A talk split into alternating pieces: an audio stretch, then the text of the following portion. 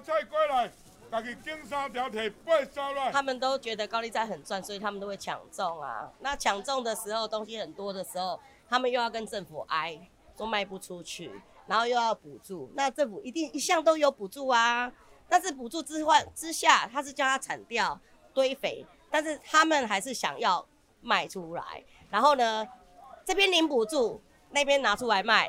问一些问题，他们的进货价都很低啊。如果说对于这些厂商来说，那他赚钱的时候为什么不是？我是比较不明白政府为什么要去压制菜价。当然了，压制菜价也合理，有它合理之处，就是民生必需品嘛，不能让它无限往上抬。因为万物都在涨嘛，只有菜没涨。讲事实是这样，甚至还在跌。选举的时候才有农民的事嘛，对吧？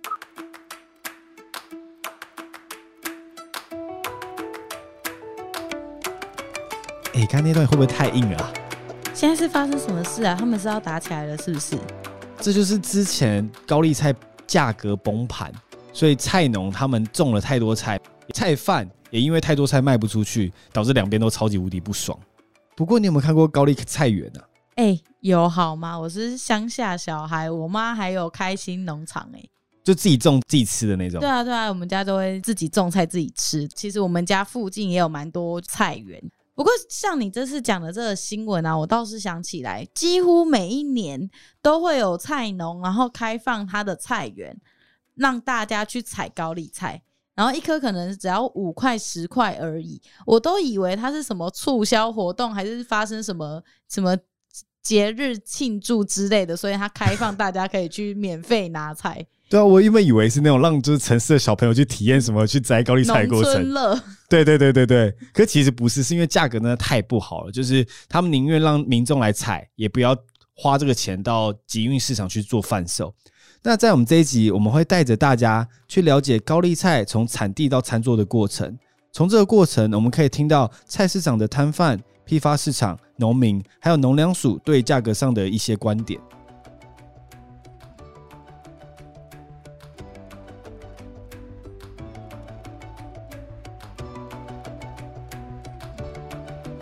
哎，刚才刚才像忘记介绍我们这个节目的名字哎。这里是乡民爽报，我是节目的主持人 Han，我是 Ann，那应该这样就 OK 了。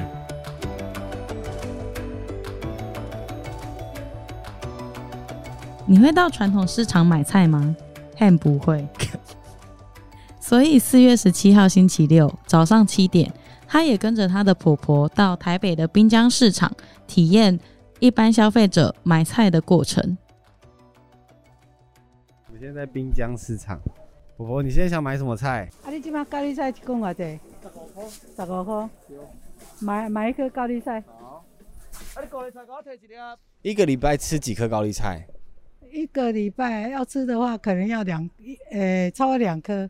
之前高丽菜很贵的时候啊，你也会买吗？也会买，可是比较不不像现在吃那么多了。所以这高丽菜最贵，你买过一颗多少钱？一颗啊，一百三呐，一斤啊六六十几块啊，两三斤，好像一一百五都有，很贵啊。一斤啊，差不多六十块，有时候买到六十几啊，六七十块。那你最便宜买过多少钱？最便宜三十块不到，就很便宜就对了，一斤十块吧。哎，六十块到十块也差太多了吧？感觉十块其实蛮爽的，就买一大堆高丽菜，把它堆满自己的冰箱。我觉得你绝对没有煮过饭，对，你知道？被发现了，因为我想说干外行话，不是因为十块，你想想高丽菜超大一颗，哎，就是因为高丽菜超大一颗，然后你知道那一颗菜，如果你是两个人的小家庭，你可以吃多久吗？你可以一个礼拜都吃不完，哦，所以全年有时候会切一半的那种，对啊。对啊，然后你买一堆，它就是烂掉而已啊！你为什么要吃不新鲜的菜？嗯，有道理。你知道你刚刚画的逻辑在哪了吧？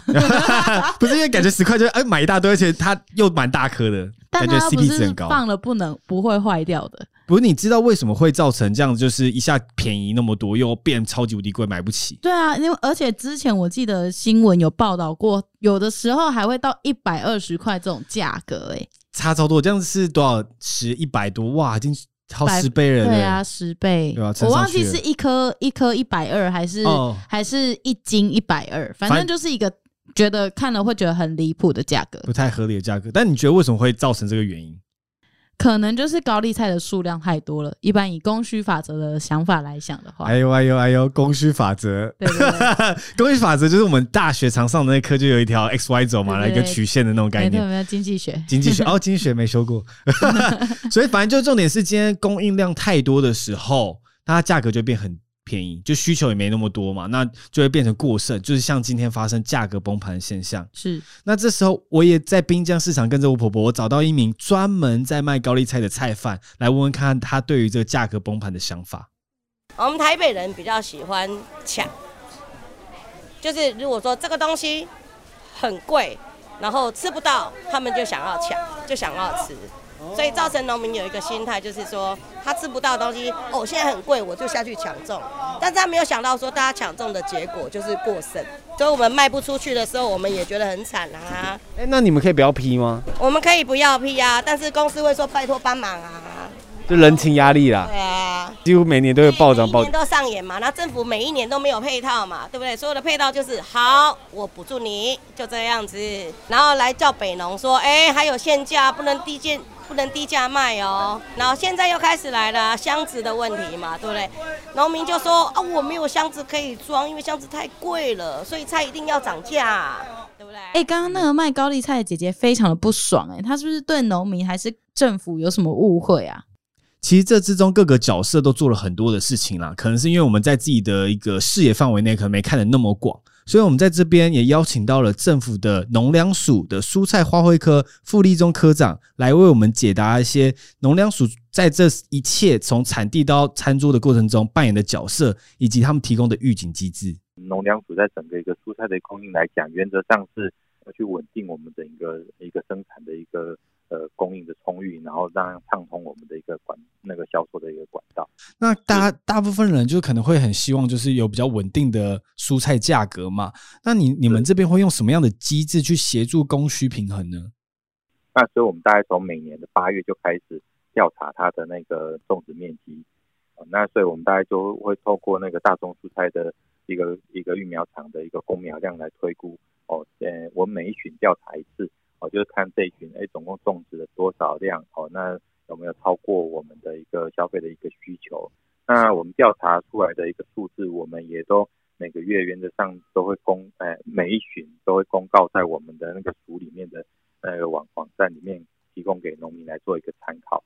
是啊，所以这个这个是我们建立的一个呃预警机制。农业试验所他们也有透过那个航拍的一个系统，他们去依依照那个航拍的那个辨识，是说，哎，他也可以去判读说这个高丽菜的那个目前的一个种植的情况是怎么样，他可以推估四十天以后的那个采收面积大概多少。什么预警系统在网络上？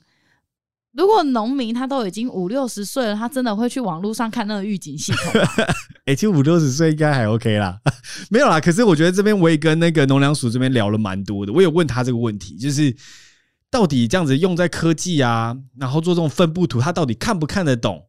什么时候是操纵，什么不操纵？所以他其实有跟我分享说，他们跟农会在地的农会，就各个地方的地方农会有做密切的接触，他们都会提供这样的资讯给农会的员工们，让他们可以跟这些在地的农民沟通说，哎，未来有可能操纵哦，提醒他们可以换一个作物去耕种。就是在那边泡茶聊天的时候，是一个情报的资讯网就对了。没错，所以我们可能不能想的像我们那么有科技感，需要做的那么完整的图表。其实这样做反而可能没有帮助。我们在这边找到了一名农民，他愿意跟我们分享他对于这些预警系统的一些经验跟看法。由于他三百六十五天全年无休的耕作，他没有时间进行就面对面的访谈，所以我们就在电话进行录音。喂，嗨，拍谁拍谁打扰你开车？哦，没事没事，你说。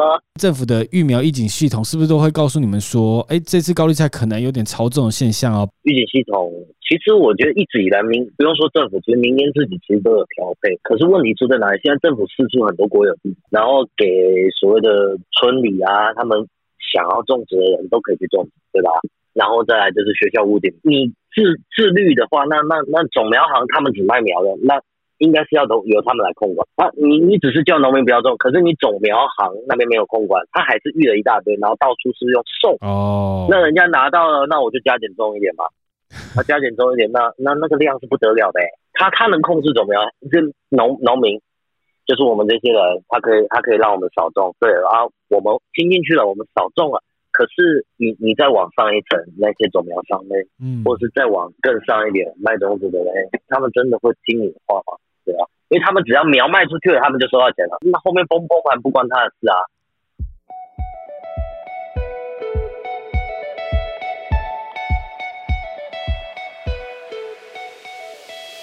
哎、你最近都在哪里录音啊？我都找不到场地哎。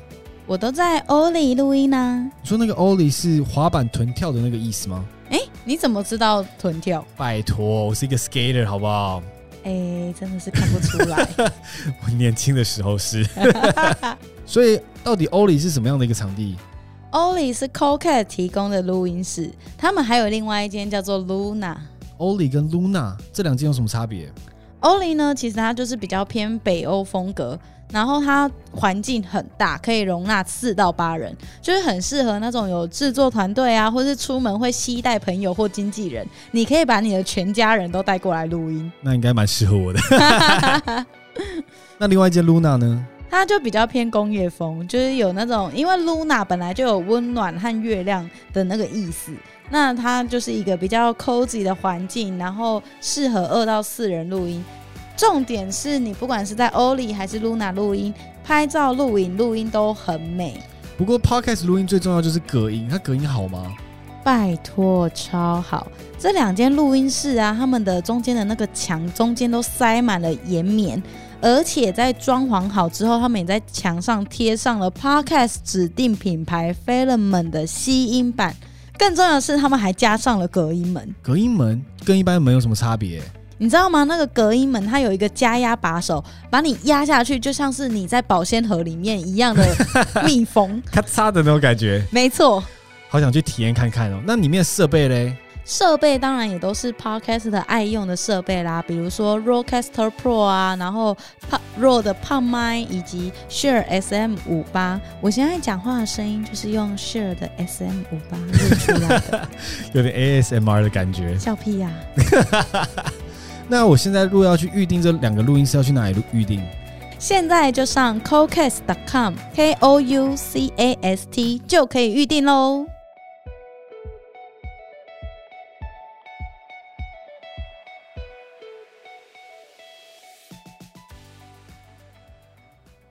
所以，我们现在已经了解到政府它所做的预警机制是什么了。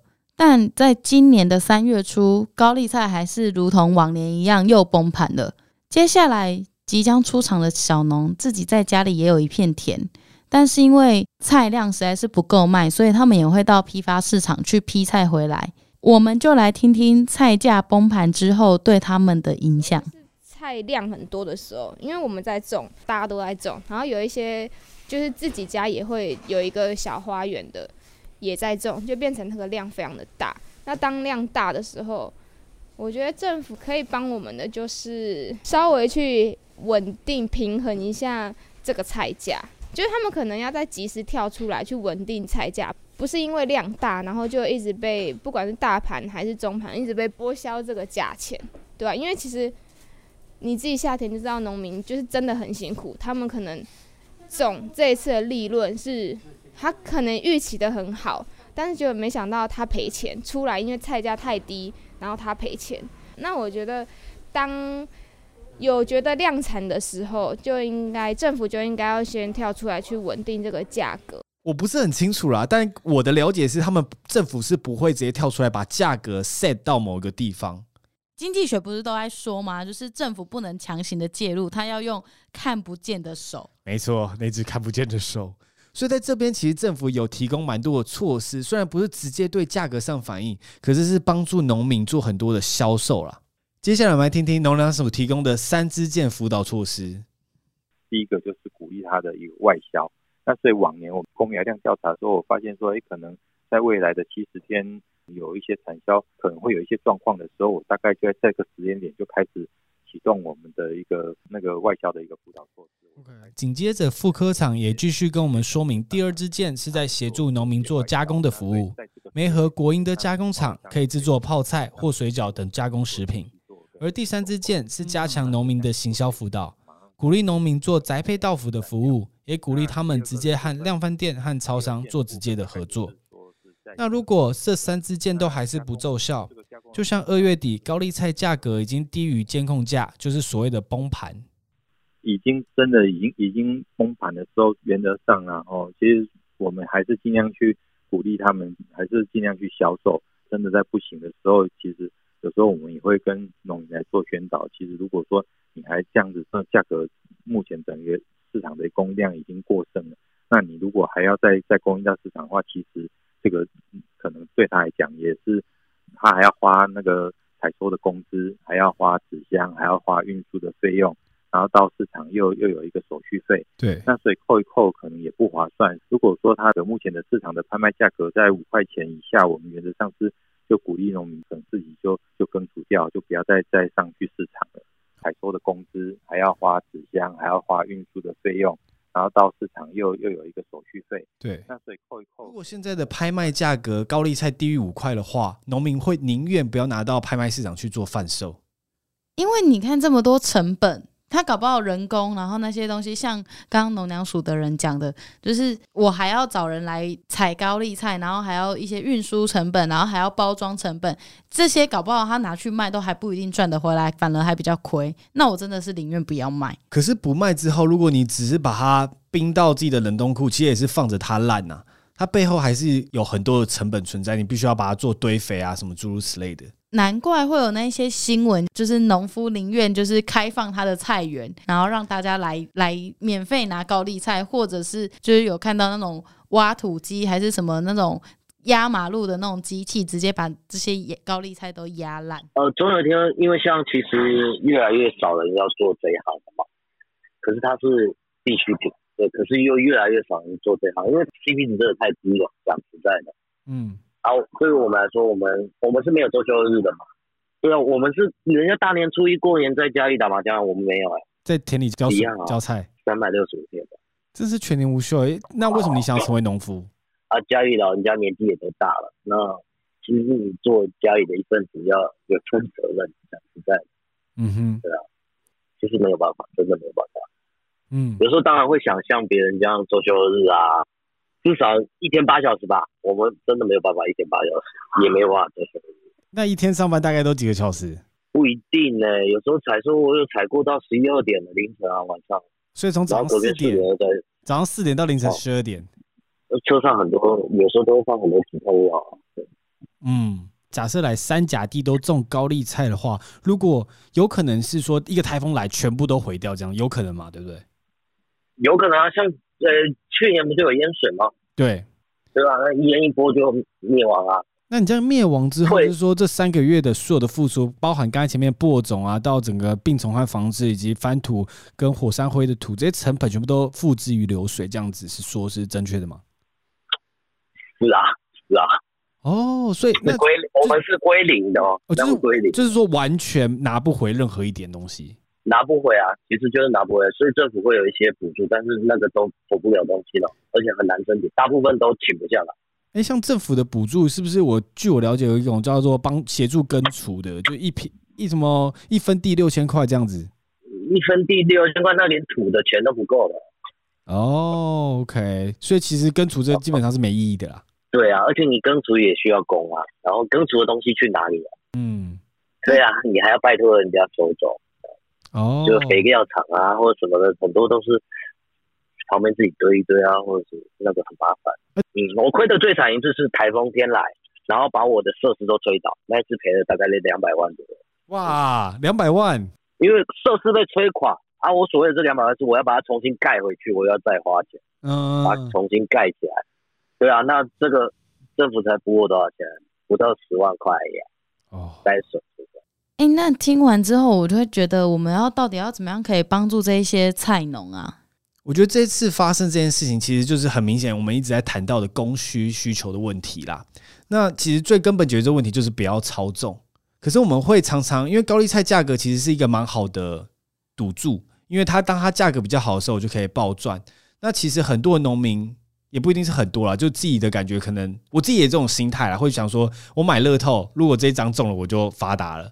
所以我觉得高高丽菜某种程度也有这种感觉。那其实我觉得应该要做更多的辅导措施，在观念上一起做调整。其实我们是做这个菜农，是希望可以做的长久嘛，不是一时之间做完之后我就退休了。那我会觉得应该是可以多元的去种菜，用这些观念去分享给他们知道，就是分散风险的意思。对，就像你买股票嘛，你也不会说我全部 all in 一只，就算台积电 all in 台积电，对，全部 all in 台积电，这其实是很大的风险的。而且我相信政府不管是在抑制菜下，还是避免它崩盘这块，应该也都做了很多必要的措施。只是这些东西可能都是我们看不见的，或是我们一般人比较难去了解的部分。那身为就是一般的消费者啊，我们只能就是鼓励大家一起去帮助农民购买这些产品，那让我们的需求大增，那这样子供应量也可以因此而达到平衡。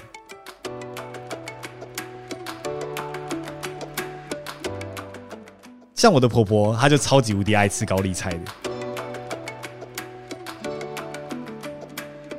高丽菜不错啊，尤其对我们胃都很好。你感觉高丽菜的口感安怎？不错，你你要形容给我听。啊，都干那好吃。啊，那好食是脆还是嫩还是有什么？脆好吃啦，脆嘛好食，啊，煮看烂嘛就好食。尤尤其煮汤吼，煮一些汤在菜素菜汤，放一些高丽菜啊，一些我刚刚跟你讲的番茄高丽菜啊，啊什么菇类啦哈，还有一些什么啊什么鸡脚啊什么什么放进去。很好吃哦，汤很好，这很好吃的汤哦。